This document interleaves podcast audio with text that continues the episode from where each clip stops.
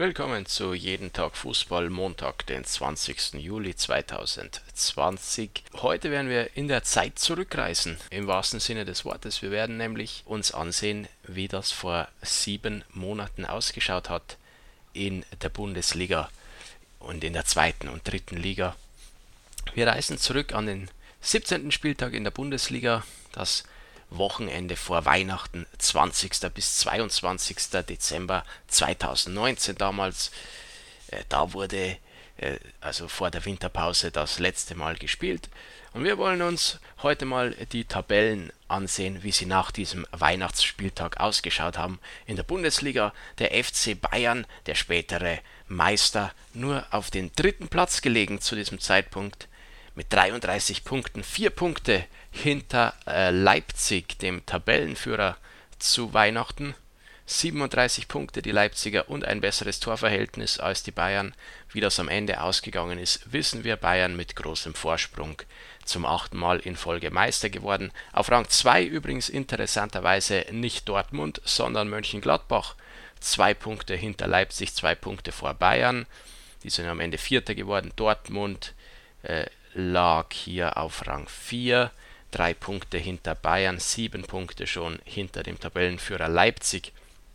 Interessant wird es dann, wenn man die UEFA-Pokalplätze sich anschaut. Da ist nämlich auf Rang 5 liegt noch der FC Schalke mit starken 30 Punkten.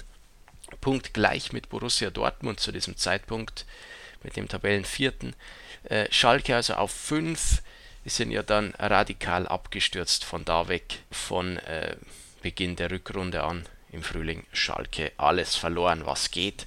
Auf 6 Leverkusen, gut, die sind später dann äh, Fünfter geworden an Schalke vorbei. Auf 7 Hoffenheim und der spätere äh, dritte Europapokalteilnehmer ist ja der VfL Wolfsburg. Die waren zu diesem Zeitpunkt vor Weihnachten noch Neunter. Das heißt, die haben Schalke letztlich verdrängt aus den UEFA-Pokalplätzen. Dazwischen der SC Freiburg am achten Platz, da hat sich nichts geändert. Und die Abstiegsplätze, die schauen auch relativ ähnlich aus, wie das am Ende der Fall war. Auf 18 haben wir Paderborn, noch nicht so weit abgeschlagen, drei Punkte nur hinter dem Relegationsplatz, fünf Punkte hinter dem rettenden Rang 15.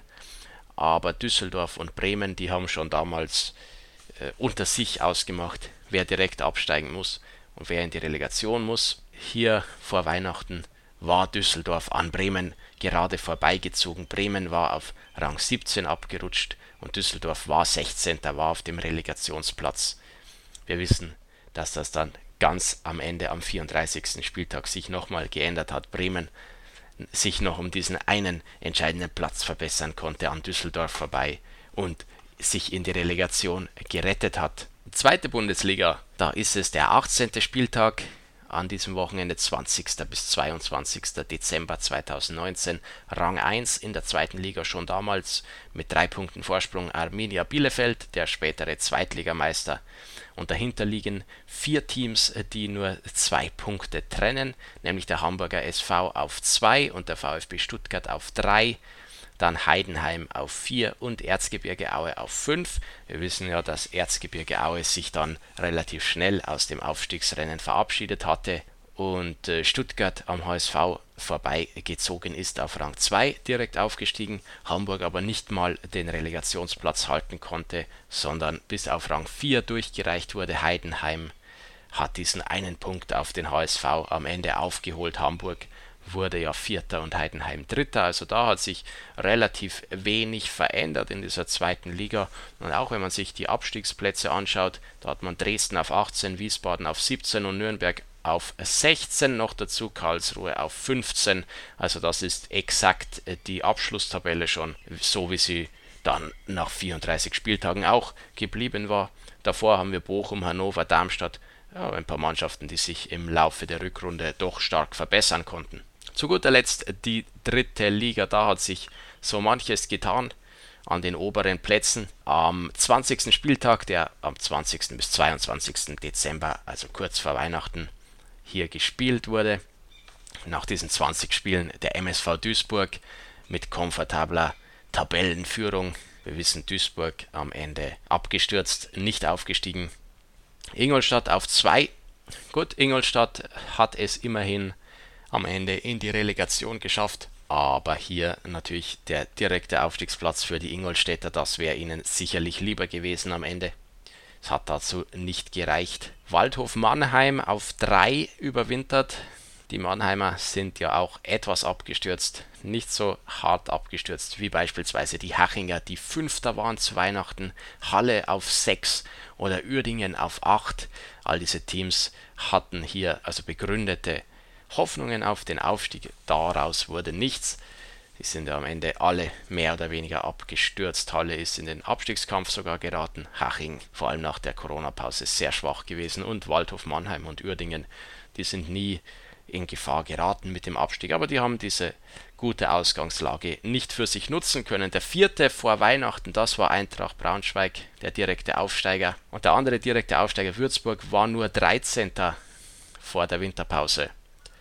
Das ist aber alles noch nicht so überraschend wie der FC Bayern München 2, der spätere Drittligameister.